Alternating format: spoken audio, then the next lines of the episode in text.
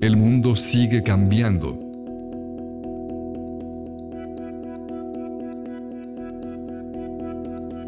El tiempo de mantener despierta la conciencia sigue siendo hoy.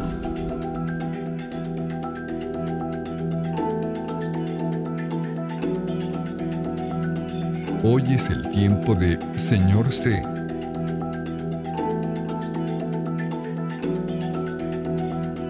Un podcast lleno de preguntas, reflexiones, pensamientos, desarrollo personal y mucho más.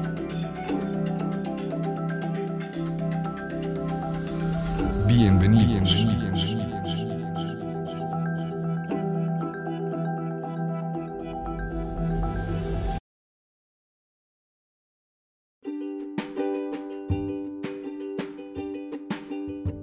¿Qué es la felicidad? Felicidad es una palabra que viene del griego felicitas, que tiene dos significados. El principal es fortuna, suerte. La segunda está relacionada con la fertilidad, con la fecundidad. En su sentido estricto, la palabra felicidad es justo eso. El momento, el lugar donde la suerte, la alegría, la fortuna nacen. Y una metáfora es, imagínate una plantita que ha empezado a dar frutitos saliendo de la tierra y tú puedes verla verdecita, estable. Eso es felicidad en su sentido más etimológico. ¿Qué es la felicidad para ti? Sí, para ti. Mi nombre es Juan José Morales. Te doy la más cordial bienvenida al episodio 117 del podcast de Señor C, con C de Conciencia. Gracias por haberle dado play y en verdad te agradezco si estos episodios, estas conversaciones son y han sido de bendición para tu vida. Te agradezco si las puedes compartir con otras personas, si le puedes compartir estos episodios a amigos o gente que tú sepas, sabes que creo que le puede servir. Te agradezco muchísimo y creo que de esta manera ayudamos a construir el consciente colectivo, más allá de malas noticias, informaciones de inflaciones, guerras y tantas cosas.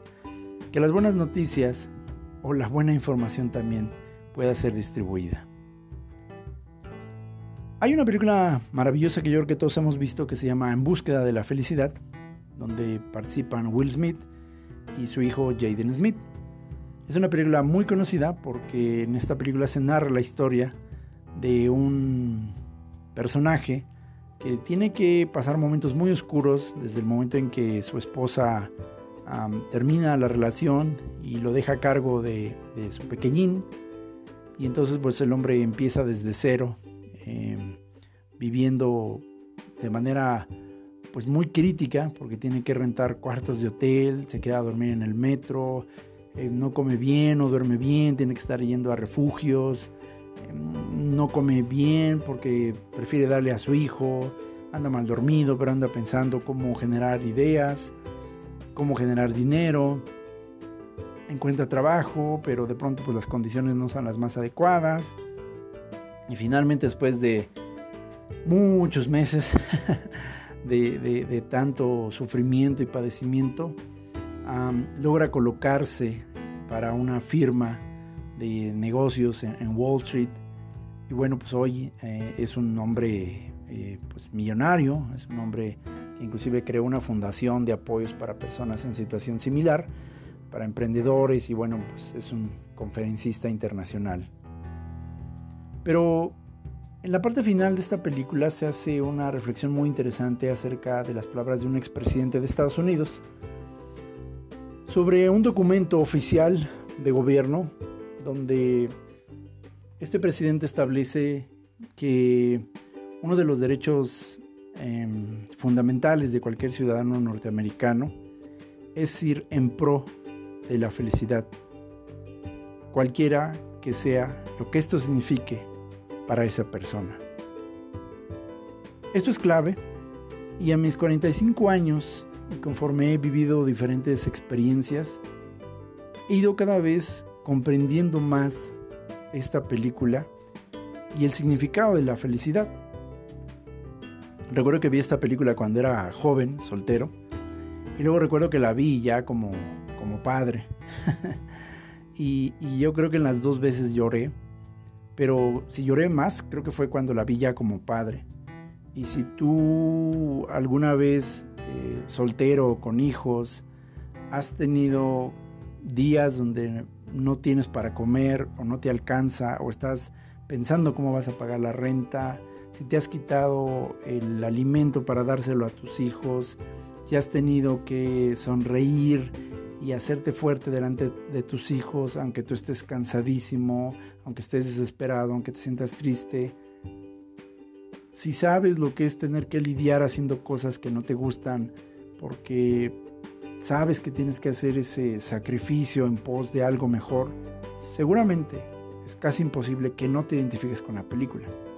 Hombres y mujeres, yo creo que todos en algún momento hemos vivido una etapa de nuestras vidas donde el dinero no llegaba, el empleo no llegaba, el amor se había ido y todo lo que tenías delante de ti parecía una enorme montaña de responsabilidades. Sin embargo, la felicidad que Will Smith encuentra no es, escucha esto, no es que haya encontrado una posición como corredor en Wall Street. El personaje, desde luego. Esa no es la felicidad. Hay una escena donde precisamente le informan los directivos de, esta empresa donde él va a solicitar el puesto que aprobó y que, y que va a ser bien recibido. Y vemos a Will Smith caminando entre la multitud así con sus ojos llenos de lágrimas y, se, se, tapa la boca con, con, las manos porque quiere gritar, porque quiere hacer un montón de cosas. Y, y él dice, se escucha una voz en off que dice, a este momento de mi vida yo lo llamo felicidad. Yo no sé si tú como yo llegaste a creer que la felicidad de Will venía porque por fin ya tenía empleo y ahora sí ya iba a trabajar en una empresa grandota de Wall Street. Yo creo que por mucho tiempo yo pensé que por eso lloraba y que por eso era la felicidad. Sin embargo, conforme voy creciendo, conforme van pasando los años y conforme voy viendo otra vez esta película, voy descubriendo que no era el trabajo. Realmente no era em, la posición en Wall Street lo que dieron felicidad a, a Will, el personaje, sino realmente la felicidad fue la consecuencia, el desarrollo de todo lo que él fue aprendiendo acerca de sí mismo y que fue compartiendo con su hijo, porque su hijo es el segundo personaje más importante de esta película. Will en su personaje va aprendiendo que la felicidad no se encuentra fuera de él, sino en él. Y esa felicidad, esos conceptos son los que le empieza a transmitir a su hijo, mucho antes de que encuentre o que se coloque precisamente en Wall Street. Una escena muy icónica de esta película también es cuando su hijo Jaden está jugando básquetbol con él y obviamente, bueno, pues Jaden, como cualquier niño, pues está jugando, él, la verdad no le importa nada porque él es un niño, él está disfrutando del presente y él quiere meter la pelota y encestar y le empieza a decir a Will, uy papá, cuando yo sea grande voy a ser un gran basquetbolista y voy a hacer esto y voy a ver a la gente, ay, hasta él solito se empieza a emocionar, él ya se está visualizando cómo va a ser de grande, y lo interesante es que Jaden está hablando de eso porque en su interior está esa felicidad. Y llega un momento en el que Will, obviamente pues está mal comido, mal dormido, muy tenso por el tema de qué le va a dar de comer a su hijo, cómo, cómo va a conseguir trabajo, cómo esto, que, se pone mm, grosero con su propio hijo y hasta le dice que, bueno, en pocas palabras, ¿no? Este, parafraseando el diálogo, eh, pues Will le, dice, ay, por favor, hijo, o sea, ya, o sea, deja de soñar, obviamente eso no va a pasar, porque no, o sea, somos, somos negros y aparte pues, somos pobres y entonces, pues no, o sea, olvida eso. Ya, o sea, deja estar teniendo ese tipo de cosas, ¿no? Entonces vemos que Jaden se pone muy triste y, efectivamente pues ya no, no, sigue jugando con, la pelota ni trata de encestar. En ese momento Will se da cuenta de lo que acaba de hacer porque ese diálogo, al decirse él en voz alta esas palabras, se escucha a sí mismo y se da cuenta de algo muy fuerte que le ha dicho a su hijo. Pero antes de decírselo a su hijo, definitivamente él mira sus adentros y se da cuenta que acaba de decirle a su hijo que no puede ser feliz. Que lo que él quiere, lo que él siente en su interior, no es felicidad ni motivo de felicidad. Y entonces Will se, se da cuenta de esto y recapitula y hasta le dice a su hijo, nunca permitas que nadie, ni siquiera yo, que soy tu padre, te diga que no puedes hacer o alcanzar tal cosa. Si es lo que tú realmente quieres hacer, si eso te hace feliz. Entonces ve y consíguelo, ve y alcánzalo.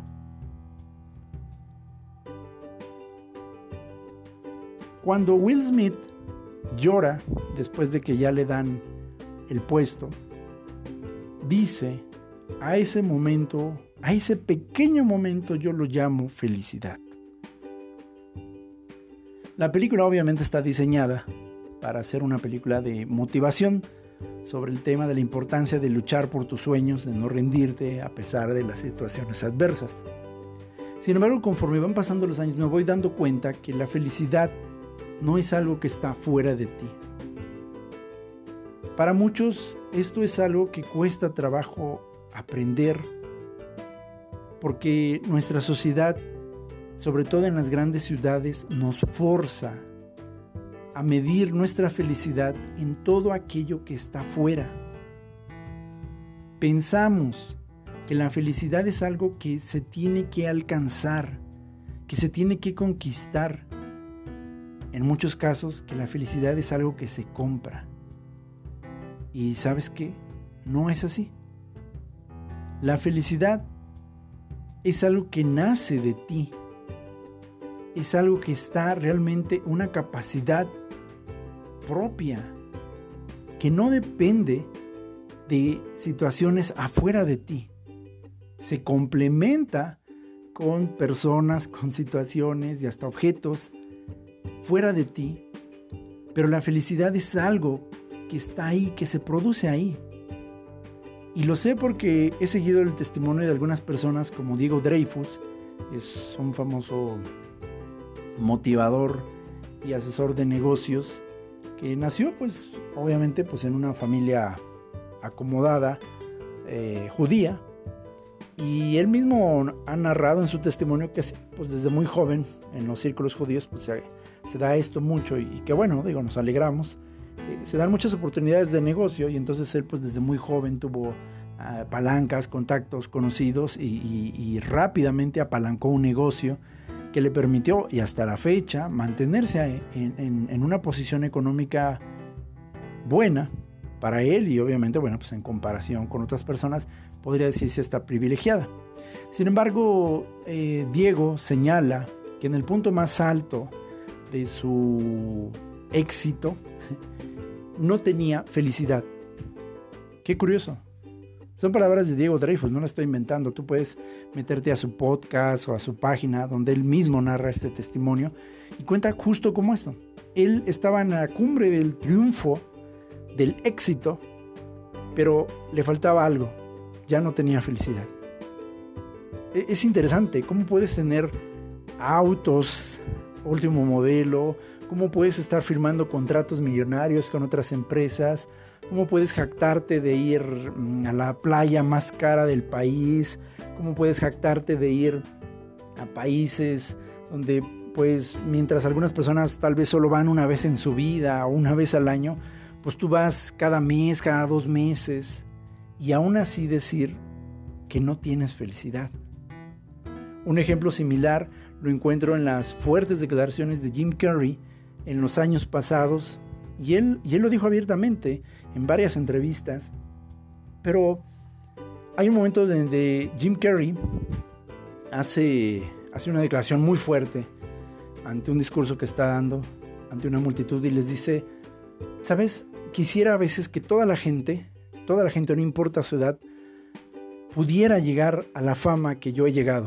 Quisiera en verdad que toda la gente llegara a, tener todo lo que yo he tenido, la fama, el éxito, el privilegio, que lleguen hasta la mera punta para que se den cuenta, como yo, que ahí no está la felicidad, que es un engaño. ¡Wow! y todos sabemos quién es Jim Carrey. Es uno de los comediantes más famosos y, y, exitosos de los últimos 50 años. La cantidad de dinero obviamente que Jim Carrey ha hecho, que se la ha ganado con el sudor de sus risas, es justa. Pero qué palabras tan interesantes que Jim Carrey diga, al igual que digo Dreyfus, que tenerlo todo, al menos en términos de posesiones, fama, poder, reconocimiento, no te acerca a la felicidad. Y el último testimonio muy similar acerca de concepciones de la felicidad lo encuentro también en un hombre como Robert Kiyosaki. Y Robert Kiyosaki es un hombre que también en los últimos años se ha ido sincerando mucho en entrevistas que ha hecho. Robert Kiyosaki perdió de pronto mucha visibilidad porque quedó claro que mucha de la filosofía que él compartió y que muchos millennials abrazaron no le estaba conveniendo a un sistema basado en boomers y X que pues tiene su filosofía de que debe de ser la vida.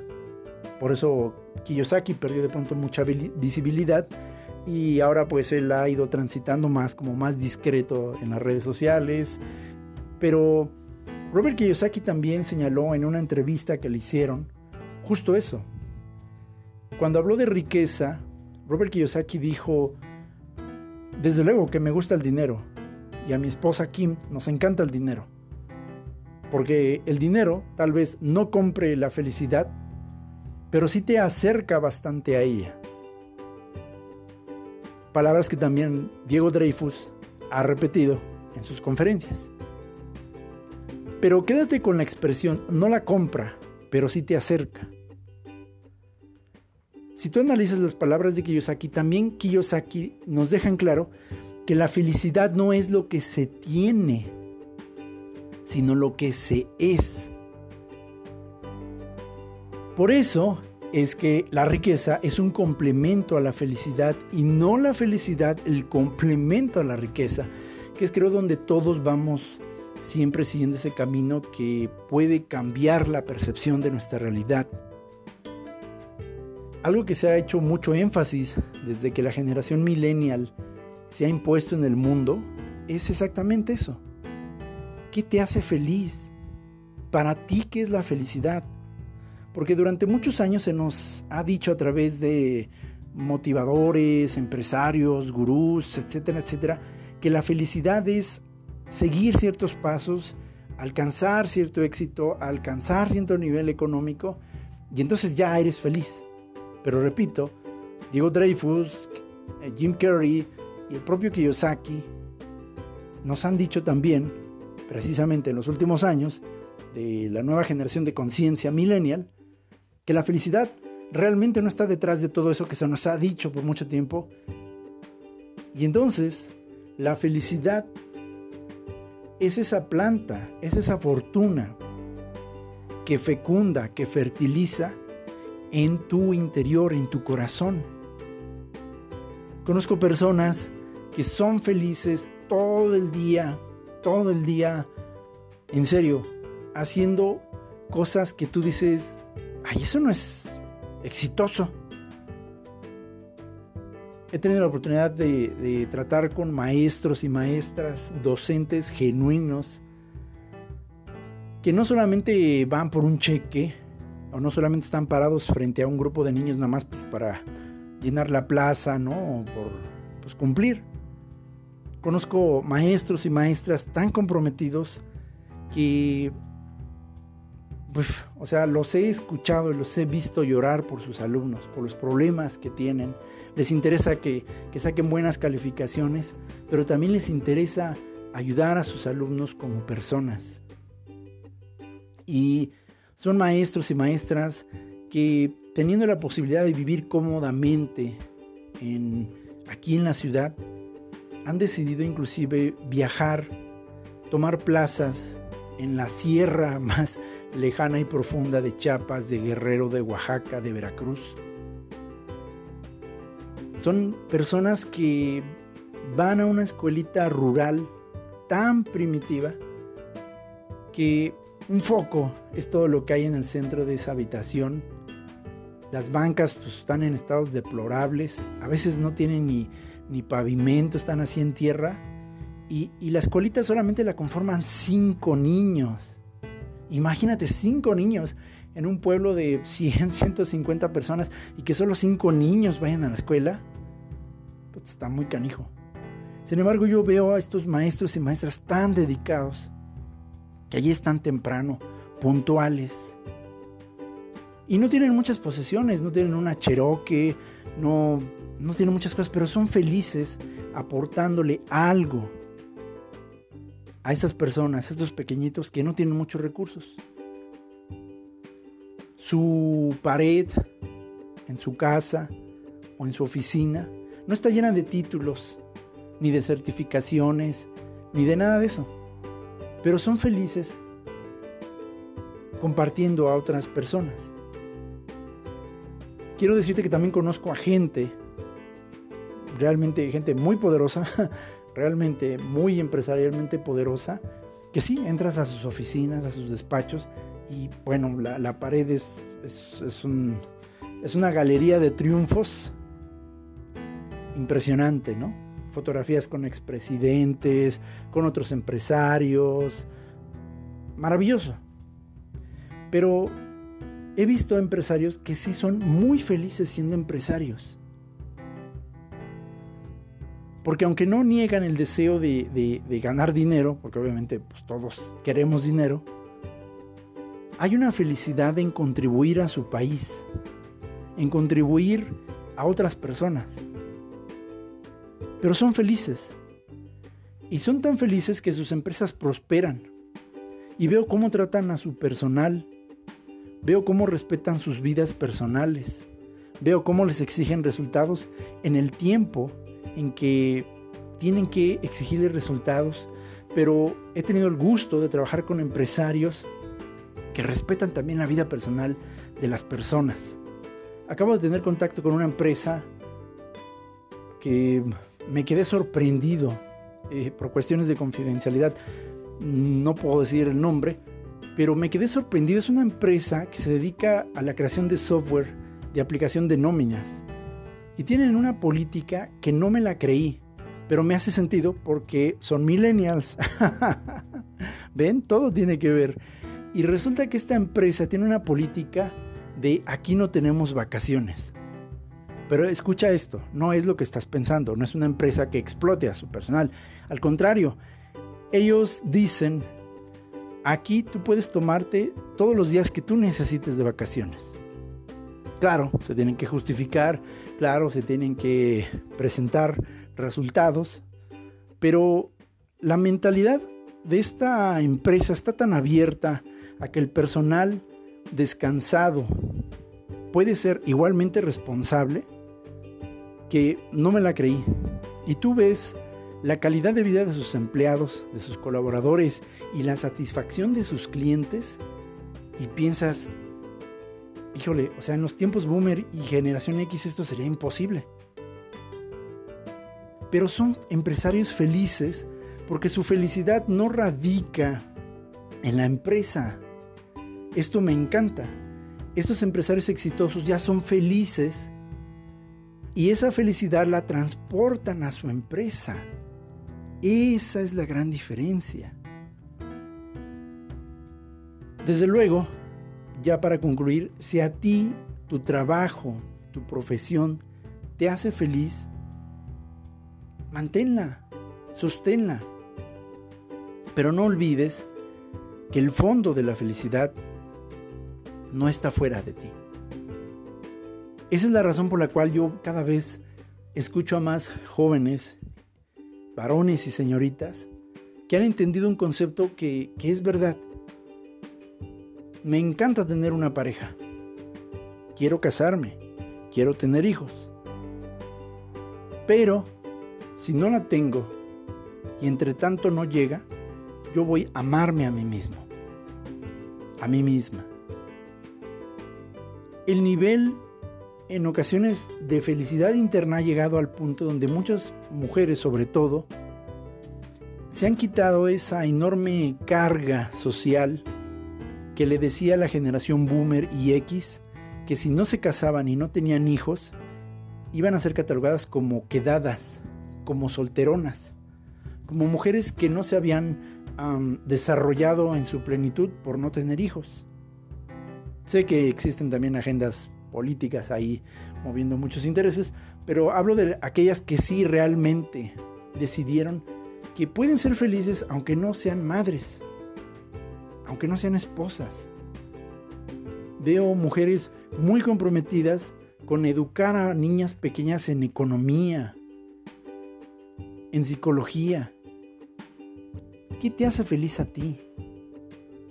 ¿Hace cuánto tiempo sigues pensando que la felicidad está en toda una lista que nos dijeron, sobre todo a las generaciones boomer y X, que teníamos que alcanzar y cumplir? Porque si no, entonces pues eres un perdedor, una fracasada y no vas a ser feliz. Entonces muchos miembros de la generación X y Boomer revisamos esa lista fue elaborada más o menos allá por 1945, por 1970, por 1980, conforme los valores, los intereses que se movían en esas épocas. Y hoy en el 2022, aunque ha evolucionado muchas cosas, seguimos revisando nuestra vieja lista de objetivos para alcanzar la felicidad. Pero la generación millennial junto con la Silenial y la generación Alpha, nos están recordando que la, humanidad ya evolucionó y cambió. Obviamente me queda claro que hay caminos que van a ser estándar, no importa la generación, eso me super queda claro. Pero es tiempo tal vez de que volvamos a preguntarnos, ¿esa lista es mía? ¿Yo la hice? ¿O la hizo alguien más por mí? Y ni cuenta me di. ¿Hace cuánto que no haces una lista de las cosas que a ti te hacen feliz realmente. ¿Hace cuánto que no actualizas tu lista? Tal vez cuando tenías 20 años, tú te pusiste una lista y dijiste, esto es lo que me va a hacer feliz. Pero hoy, a tus 40, a tus 30, a tus 50 años, tal vez te das cuenta que ya no eres ese joven o esa jovencita de 20 y que has aprendido cosas nuevas que has experimentado cosas nuevas y que quizá tal vez algunos elementos de esa lista ya no aplican para tu experiencia de vida actual. A lo mejor a tus 20 tú decías, yo voy a ser feliz siempre yendo a fiestas, teniendo muchos amigos. Y a tus 45, a tus 50, a lo mejor dices, estoy muy agradecido por la vida social que tuve de joven, pero hoy ya no es mi prioridad. Hoy disfruto estar viendo una serie en Netflix o tomando un curso en mi casa, tranquilo en paz, con una copa de vino o un cafecito. Hoy tengo hijos, yo disfruto estar con ellos metidos ahí viendo una película o yendo al parque con ellos. Y voy a cambiar la lista de prioridades de mi lista de felicidad.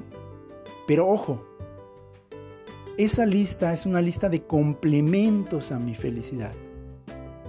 No es que hasta que yo tenga esto o hasta que yo tenga a esta persona, voy a ser feliz, sino que yo voy a trabajar en mi felicidad propia interna y esta lista solo es una serie de elementos complementarios afuera de lo que ya debo de estar trabajando adentro, que es mi felicidad.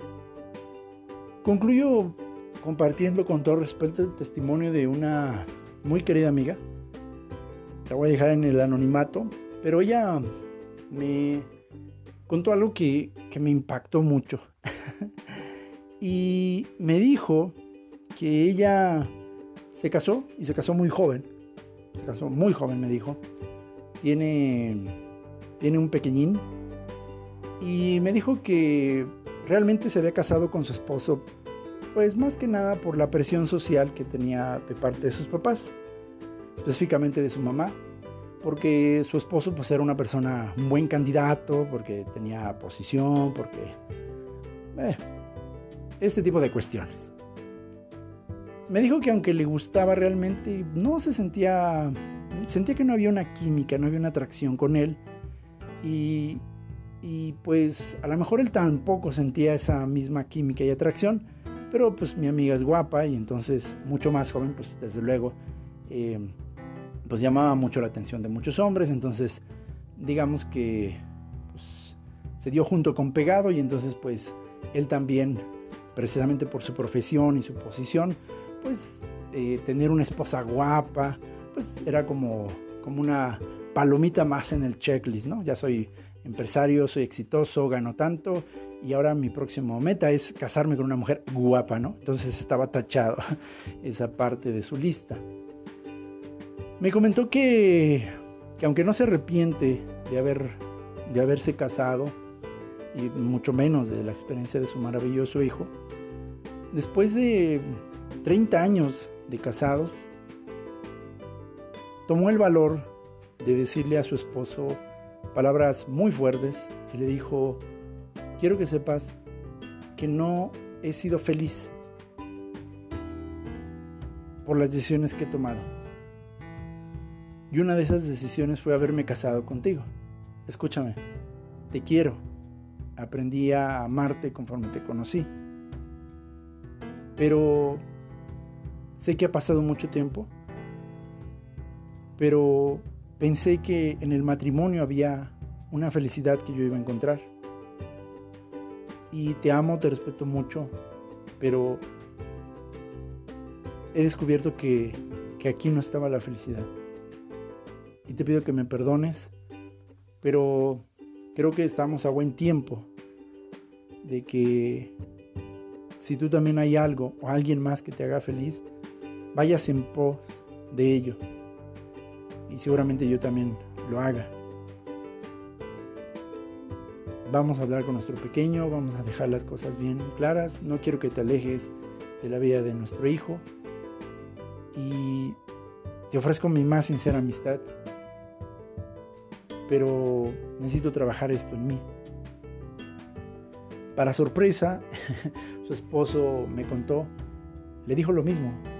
Dijo, híjole, la verdad es que no sabía yo también cómo decirte esto. Perdón, no eran 30 años, 20 años, perdón, 20 años. Y, y yo también no sabía cómo decirte esto. Pero me sentía muy comprometido, pero etcétera, etcétera, etcétera. Y sí, también te amo y te te respeto mucho, pero la verdad es que tampoco. Creo que los dos entendimos mal el concepto de felicidad. Y, y recuerdo que hablaron del punto de divorciarse, pero decidieron los dos que primero iban a darse un tiempo. Y eso me gustó, creo que es justo, creo que debe de hacerse, ¿no? No nada más es cosa de cortar así. Bueno, depende del caso, ¿no? Pero aquí particularmente se dieron un tiempo. Y después resulta que los dos trabajaron en conjunto, cada uno con ellos, acerca de, lo que era lo que los hacía felices, porque se dieron cuenta que habían cambiado desde la vez que se casaron hasta ahora que estaban juntos con su hijo. Y lo más maravilloso es que no tuvieron que ir a buscar más afuera, La opinión de la familia, la sociedad, el triunfo, el éxito, como se nos dice, las propiedades y el trabajo que hicieron los dos fue al interior. Y cuando los dos se dieron el chance en esa pausa de encontrarse, volvieron a, verse y se dieron cuenta, se dieron cuenta que, que una parte de ellos había cambiado. Hoy mi amiga está feliz, feliz, feliz, feliz, trabajando en lo que ella siempre quiso trabajar. Había adquirido un puesto antes, cuando estaba casada, que le daba mucho renombre, pero no la hacía feliz. Estuvo dispuesta a reducir inclusive una porción de su salario, pero haciendo algo que le gusta. Y ahora está creciendo en eso que ella está haciendo y le están llegando oportunidades de ganar más dinero. En el caso de, él, él descubrió efectivamente que había mucho talento en él y que había hecho muchas cosas porque sus papás le habían dicho que las hiciera, pero que él no se había dado la oportunidad nunca de decirle a alguien con esa confianza, pues es que esto no me hace feliz. La plática con mi amiga le abre los ojos y le permite darse cuenta que sí podía detener su marcha, aunque aparentemente ya era tarde, poder decir, quiero hacer esto para ser feliz. Y desde luego, el pequeño, bueno, que realmente pues, es un joven ahora, está feliz de ver a sus papás felices. Es maravilloso el cambio que sucede cuando vuelves a hacer un inventario de lo que a ti, no a tu familia, no a tus papás, no a la sociedad, no a tus amigos, no a tu jefe, sino a ti te hace feliz. Lo sé por experiencia porque es algo que he estado viviendo en los últimos 10 años y también lo sé porque es algo que veo cada vez más en la gente. Así que concluyo invitándote a que te des la oportunidad de rehacer tu lista de aquello que te hace feliz. ¿Cuándo fue la última vez que hiciste esa lista donde dijiste, a mí esto me hace feliz? Analiza cuántas de esas cosas que escribiste en esa lista están fuera de ti. Son personas, son situaciones, son lugares, son objetos. Tal vez las hiciste de joven. ¿Qué te parece si hoy a la edad que tengas te das el chance de volver a hacer una lista y decir con fecha de hoy, ¿qué te hace feliz hoy a ti? Y te vas a dar cuenta, tal vez, y espero que este ejercicio te ayude, te vas a dar cuenta que todo lo que pongas en esa lista, cada vez menos, o quizá ya totalmente, está afuera, si no está dentro. Date el chance, haz esta lista, créeme, vas a descubrir muchas cosas acerca de ti, del yo de antes y del yo de ahora. ¿Qué te hace feliz? la primera persona que tiene que hacerte feliz eres tú misma. Así que nace, ten una fuente de suerte en ti y eso. No compres felicidad, sé felicidad. Paz a todos ustedes.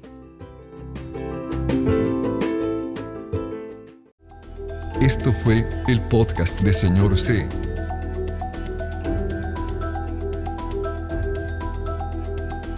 Gracias por tu tiempo y tu presencia.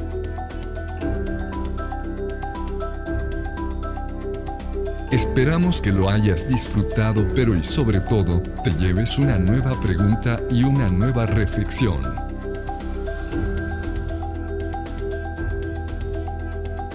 No te decimos adiós, sino hasta la próxima.